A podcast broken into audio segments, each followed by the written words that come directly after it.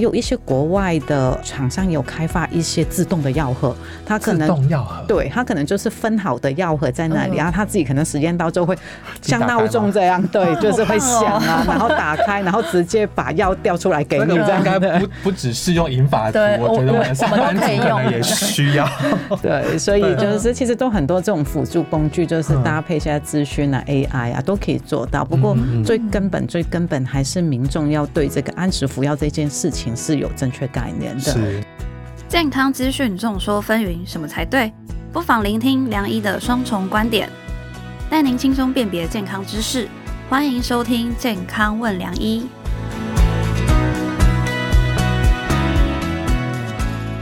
欢迎收听《健康问梁医》，我是主持人梁医健康网的编辑陈婉欣。Hello，大家好，我是张哲豪，欢迎收听今天的特别版。特别版对，婉欣在新的一年你有什么规划？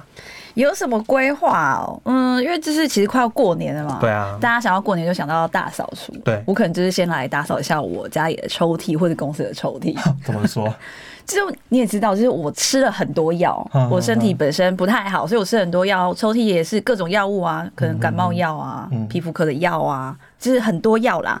但所以，我希望就是二零二四年，我可以好好的就是照顾我自己的身体，不要吃到这么多的药这样子。然后也把药整理一下，没错真的东西很多。不过我相信很多人可能也跟你一样，就是呃抽屉里面很多药，或是家里的药柜很多药。不过其实有些药它的正确的保存方式，或许大家可能有一点印象，但可能现在又有不一样的新观念喽。甚至有些长辈可能会有一些 NG 的用药。今天其实我们都要好好的来跟大家好好说明一下。那我们今天就邀请到我们的专家，是中华民国药师工会全国联合会的陈玉莹副秘书长，欢迎。晚上好，泽豪好，各位健康问良医的听众朋友们，大家好，我是药师工会全国联和会的陈玉莹副秘书长，然后我本身自己呢也是在长庚医院服务。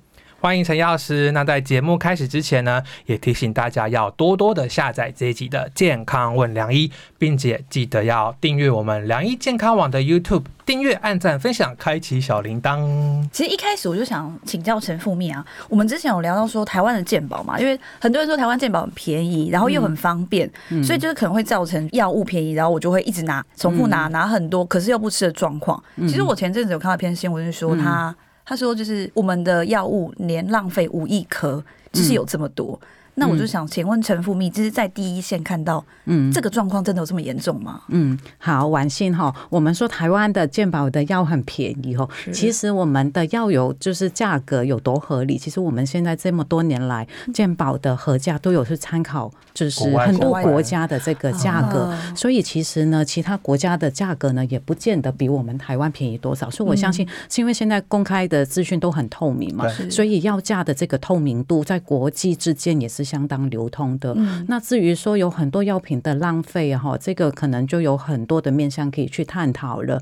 因为所谓的药品浪费，有可能是诶，是医师开太多呢，还是说民众拿了回去？不吃，哦，所以这个是两个面向的问题对，所以我们可以来思考一下，哎，真的是我们有没有办法针对医师端哎的处方去做一些怎么样的预防措施？那对于民众拿药回去，哎，为什么拿回去没有吃？那如果没有吃，他下一次回诊的时候有没有告诉医师？哦，这些都要建立一些正确的观念。嗯嗯嗯。不过药被浪费掉是真的蛮可惜的、甚至有人质疑说，台湾的药品浪费，就像刚刚秘书长您说的，哎、好像说太便宜，但其实 it 不是这样子。没有到那么便宜啊。对，但我之前有看过有媒体报道说，其实台湾的药，有人说比一颗糖果，甚至是比一瓶可乐的还要更便宜，那是不是有一点小小的误会呢？嗯，因为我们看一个商品或一个产品，它的价值其实是有很多东西去构成的。那所以刚刚我们比较的是一颗呃糖果或一瓶饮料之类嘛。可是大家有没有想过，这些产品跟商品，它还有一些销售的成本，还有一些广告的成本。对，可是我们拿一颗药去比的时候，它是一颗处方药，可是我们的处方药是不需要代言人，也不需要 广告，也不需要这么高的销售成本。所以我相信，呃，每个药的价格定多少，其实都有它的标准所在。所以，呃，如果我们说，诶，如果健保的价格是不是太低？大家可能会听到啊，什么健保价一直被砍太低。啊其实，在健保这边，它都会有这个正式的一个申诉的管道。呃，厂商是可以提出它的成本，它的所有的进口的成本、制造的成本跟这个呃，就是营销的成本，然后去计算一个合理的价格，来去跟鉴宝去做一个申请的。然后，所以其实我们手上有很多案子，也是厂这个鉴宝价会有提升的。哈，因为当它真的是不付成本的时候，因为现在有很多原物料其实成本都增加、啊增加很多，所以你都是可以举证，哎，你的成本真的这么高，没有办法支撑下去的时候，是可以鉴宝价调升的。嗯，那有没有什么相关的药，就是以前可能很贵，然后现在其实已经慢慢的调降？这样诶，子如果调降的比较多，可能是一些专利期已经过了，已经很多年，因为现在可能有更好的治疗、更好的成分对，可能是一些比较早期的一些慢性病用药等等之类的。哦，这种可能大家比较会听得到啊，在调降，比如一些呃老的高血压药，可是高血压药有好多新的作用机转的药出来，它的副作用更低，那当然这些老药的价格就会没那么高了。我们应该要把这个资源投资在一些比较。更好的新药上面，那也有很多调升的例子，譬如现在的抗生素，我们知道，哎、抗生素很多缺药的议题嘛，对啊，那是因为源头的原料有短缺，这个短缺其实不是只有台湾的问题，那是全球的问题。是。因为为什么会有很多缺药的议题？是因为我们呃这个大自然，譬如一些气候暖化啊等等之类，因为药的原料很多其实都是从动植物来的。哦。嗯，对，那所以大环境的改变也会造成这个原料不足。那当然，这个来源比较少的时候，就会有这个呃，可能价格炒成本就会提高整。那所以，诶，我们现在有一些抗生素的一些健保价，那健保在审核之后也是同意它调涨的。嗯，我们刚刚前面在聊天的时候，您有提到说，其实现在资讯非常发达嘛，其实现在一般民众他可能自己也会上网去查对，他就会发现说有这些所谓的这种专有名词，嗯那它到底有什么差别？吃原厂药就会好的比较快吗？嗯然后吃学名药可能就会好的比较慢，会有这样子的状况吗？哦，谢谢主持人让我有这个机会哈，就讲一下什么是原料药，什么是学名药。嗯就比如说，哎，之前那个普拿疼不是大缺药吗？大概半年多前的时候对，然后大家都说哦普拿疼买不到，买不到。啊，普拿疼只是就是我们所谓的一个商品名，其实药品很特别，同一个成分专利期过了之后，因为每一个新药它上市之后都会有一个专利，为什么有专利？要保护哦，保护这个当初研发的厂商，他要有足够的时间去回收当初投入的这么高的一些研发的成本。对哦，那时候会有一个专利期的保护。那一般来讲，专利期的保护会在十年左右或十几年，哦每一个国家的规定不一样，不过就是大概都会落在十年左右。那等到这个十年的时间过了之后，这个专利就要释放出来了哈，那就代表说我就可以除了 A 这家厂商原厂生产以外，然后也可以有 B、C、D 等等多家厂商去取得这个呃制造的技术，去做出一模一样的成分、一模一样的剂型、一模一样规格的这个药品。那所以从就是我前面这个描述，大家应该就可以想象 B 厂、C 厂、D 厂，它因为当初不需要投入这个新药研发的过程，所以它的成本应该就低很多，对不对？因为它等于说啊，他就知道要用什么样的对成分表，就大家把它想成好像煮一道菜对，哦，我有了食食谱有了材料，然后我就直接可以炒出一盘一模一样的菜。那所以成本上，哎，就少了很多前期的投入成本，所以。这一些过了专利期之后，哈，B、C、D 药厂制造一模一样的东西，我们叫做学名药。嗯哈，那所以也是为什么学名药会比较便宜，因为它的成本上节省很多嘛，哈。嗯所以这个其实每一个国家都是这样管理的。嗯嗯那为什么要这样管理？因为你看哦，如果我的 B、C、D 比较便宜的话，对国家来讲，对民众来讲，可以节省相当多的购买药品的费用。嗯然后因为这些节省下来的费用，我需要哦，可能用上以后现在诶更好的一些新药的一些投资上面，所以这个就是很主要原料药跟呃这个学学呃原料原呃就是原原厂厂药药跟学名药药的一个差别，这样。嗯所以你说它的效果嘛，啊就是学名药跟原厂药的效果，这个所以每一个国家负责管理药品的政府机关一定都会有一些很严格的把关标准。嗯你怎么知道这个学名药做出来的东西是跟原厂一样的？对那所以这个就是通过很多的手法，从一开始的查验登记，因为这些学名要在取得各个国家的许可证的时候，都是被很严格的把关过的，包括它的制成，哦，它的原料是哪里来，然后还要去做一些生物相等性的试验，去证明它跟原厂药在血中浓度啊、疗效跟副作用的表现都是一样，它才可以上市。所以其实它的品质是可以值得被相信的。嗯了嗯嗯。解。嗯所以就不会有说，哎，你今天吃这个原厂药好的比较快，吃学名药就比较其实都是一样的。嗯嗯哦，嗯那其实真的，我们刚刚了解到，就是学名药跟原厂药，其实它的效果其实是一样的。之后，那其实我觉得安全药用药很重要嘛，嗯因为其实现在很多那种什么药妆店啊，嗯。或是或是一些药局，嗯其实满街都是啦。嗯那像是我们可能不爱看医生的人，我们就会直接 可能有身体问题的时候，我们就会直接去药妆店买药来吃。嗯那其实我有看到说，是不是食药署有把药品分成三种等级嘛？嗯就是有成药、指示药，然后跟处方药这三种。嗯那这三种它的差异有格是什么？所以我们的食药署在发给这些药品药证的时候，就会对它的安全性去做了非常周延的评估。对那刚刚婉欣这边提到的三个分类，其实就是药品的呃安全性去做一个分类。好，那最安全的就是所谓的成药。诶，所以各位可以在比如说在刚刚的药妆店，你在开开放式的货架上面，诶，就可以取得的这些就叫做成药。嗯嗯好，那这个其他国家也是这样管理，是这些药相对来讲就是安全。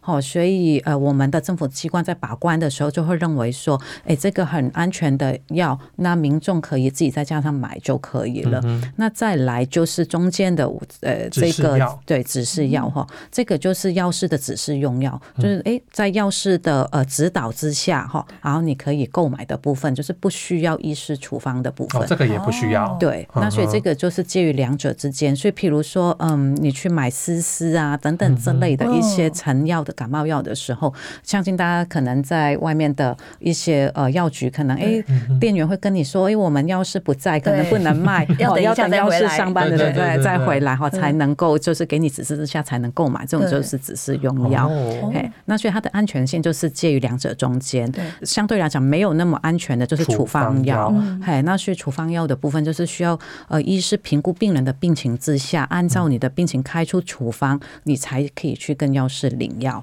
好，那医药师也是要按照处方里头的内容一模一样是。调剂给你这样的药品，这个就是处方用药。哦，嗯，其实我刚刚想到一个啊，因为就是讲到药妆店嘛，因为其实很多人会出，诶、应该说从去年开始可以出国之后，风出国对，哦大家就是一窝蜂去日本，然后去日本要干嘛？就是要去药妆店买那些药嘛。其实因为我去的时候，也是很多亲戚朋友推我说，哎、可以对帮我买那种药粉啊，感冒药对药粉或一些止痛药。对，那在买这些药的时候啊，我们有没有需要特别注意什么事情？呃，刚刚我们有提到，在国内我们的分类有这三个层级嘛，三大类。哈可是这三大类哪一些该归在哪一个药品该归在哪一类？每一个国家嗯，的呃，就是严格的程度会不同，嗯。所以你就会发现，诶，这个药品为什么在日本的药妆店对啊。哦，是可以买得到？对。哈，然后可是，在台湾我就没有看到这样。嗯。那所以就是不同的国家对于这个呃，就是认定上面的定义不一样所造成的。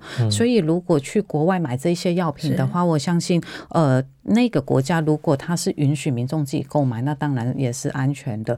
不过我我建议，如果就是量太大的话，可能还是要看一下国内的，就是对于药品进口有没有什么样的规范，它可能会有一些哦。量的上限。不能买太多，对对对对对对，这个我相信跟烟酒啊什么之类的一些规定是一样的。对对对。嗯。甚至有些好像说那个药粉的成分，然后说我举例就是某知名药厂的药粉，感冒药粉，可能台湾也有卖啊。台湾有卖。但好像就说日本的药粉就跟台湾药粉成分上就有差异，嗯。哼。所以就是也会有这样子的一个规范来对。不同这样对，所以我们的出入境的管理局的一些网站上面，其实都有这样的讯息，就是对于药品的进口出口，什么样叫做自用？好，因为他自己用是有一个允许的范围跟呃哪些类型的，所以符合这些规定之下，应该是没有问题的。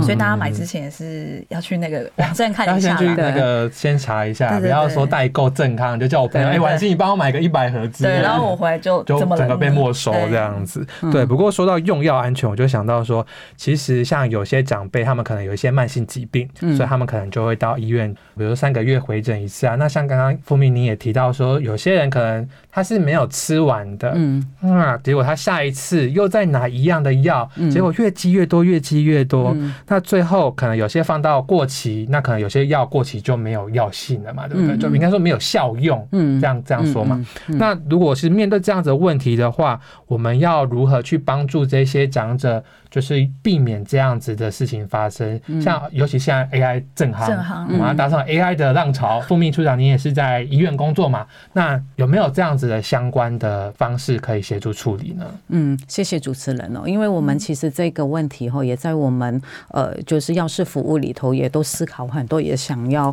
再往前做很多一些比较境界的服务，去服务这些呃上了年纪的人，而尤其是独居的老人，对可以非常的需要，因为呃老人如果他有家人呢，有一起住的人，哎，可能还有互相提醒一下，啊一些独居老人他可能啊自己过了吃药的时间也不知道了哈，可能很需要人去帮忙提醒，所以这边可以呃分好几段，然后他来领药的时候，药师这边就是一定要三进自己的专业的角色来提醒什么样叫做按时的服药哦，因为现在按时服药，对，所以我们的其实每一个药袋上面，因为我们要拿回去，其实在台湾很。好，很特别。我们其实呃，在法规上面就是规定要一药一袋哦，那所以每一个药袋上面其实都有很清楚的。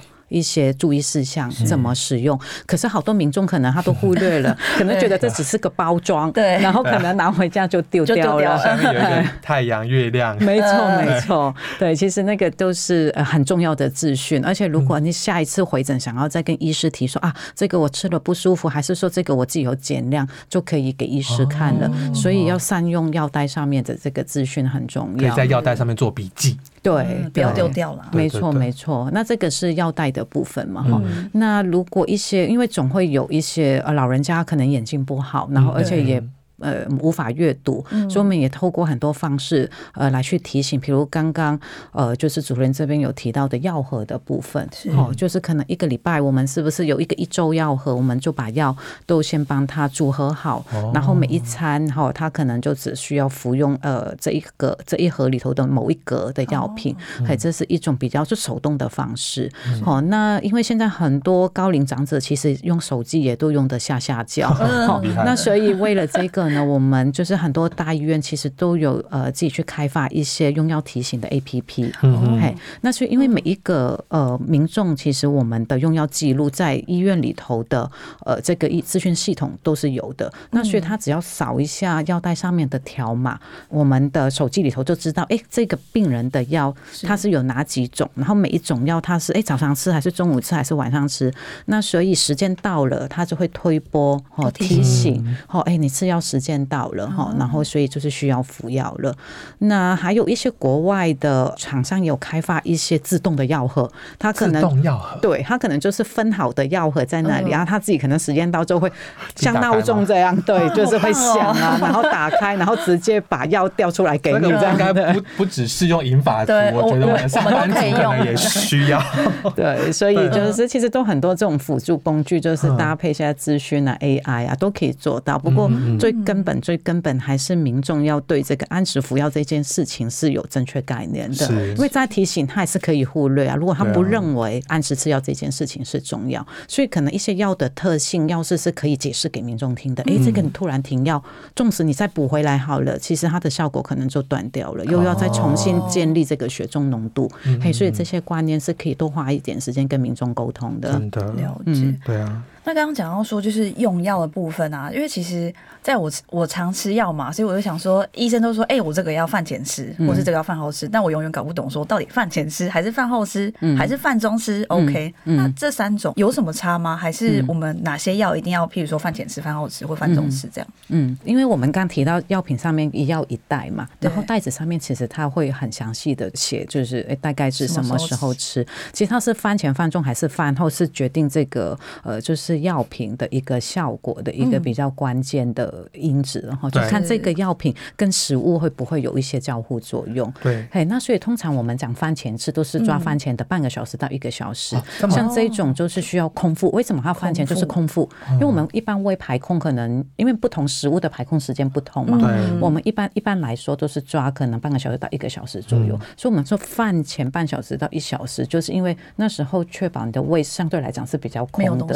嘿，因为有一些药，因为我们一般来讲传统，然后都认为药上胃，可是其实那都是一个很 很迷思嘛。对对对，其实哦药不一定上，因为有一些药它反而需要空腹，因为它跟食物在一起，在胃里头搅在一起的时候，反而会跟它去做一些熬合。我们讲熬合，可能药品的效果就没有那么好了。哦。嘿，那所以是需要空腹。是。那也有一些饭后就是刚好就是相反的，对。哦，它可能真的对肠胃比较有一些影响，对。或因为我们饭前饭后的胃里的酸碱值是不一样的，嗯。有时候我们是需要那个酸碱值的效果，让药的作用发挥的更好，所以就有这种饭前饭后的一个、一个就是差异。那所以饭后我们也是抓半个小时到一个小时内，哦。因为那时候正在食物还在里面，就很确定可以跟可以一起作用这对。对对，所以就是也不一定某呃呃什么样的药就一定要饭前饭中饭后，因为会跟那个药的成分有关。成分有关。嗯，所以就是一个普遍的概念，所以还是要注意药品上面的一些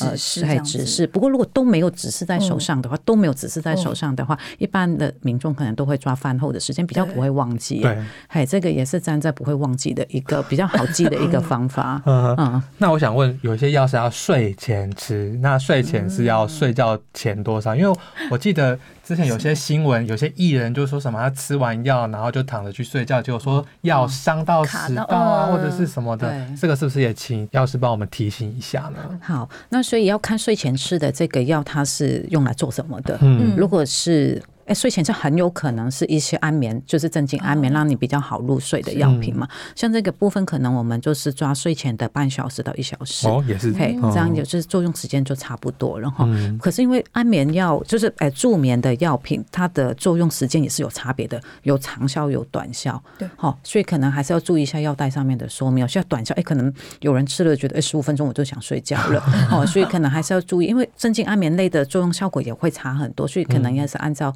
那个药袋上面的说明。嗯，那刚刚主持人这边有提到，哎，那个就是哎吃完马上躺下去的对啊，的，嗯对，那个我们有那个呃，就是骨松的药品，哈，骨就是骨质疏松的药品，嗯。有一个药品，哎，它真的就有这样子的一个呃副作用，就是吃完之后，所以药袋上面或药品的说明书里头就会提到，吃完之后的半个小时不要做躺下的动作，可能就是保持坐着或站着，然后让它到位之后，好再来。睡觉，因为他怕他在食道上，他会在食道上面去做呃，就是崩散，哦，可能就会局部去伤到这个呃食道的部分，是这样子来的。所以呃，可能就是药袋上面的呃，就是讯息要注意，然后如果有拿到这个药品的说明书哈，也可以稍微看一下，然后也要诶听听看药是怎么给民众指导的，这些都是重要的。哦，所以真的大家要好好留意药单上面的提醒，不要拿到就马上丢掉，就是像我一样了。对啊，其实上面有很多的资讯。嗯那因为今天时间的关系呢，我们就先聊到这边。我们下一集更精彩，请别错过喽。喜欢我们的节目内容，请记得下载本集《健康问良医》，并订阅良医健康网的 YouTube。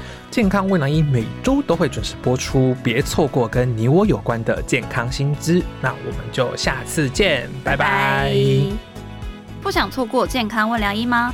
欢迎订阅良医健康网的 YouTube 和 Pocket 商周吧，期待你我在空中相会哦，拜拜。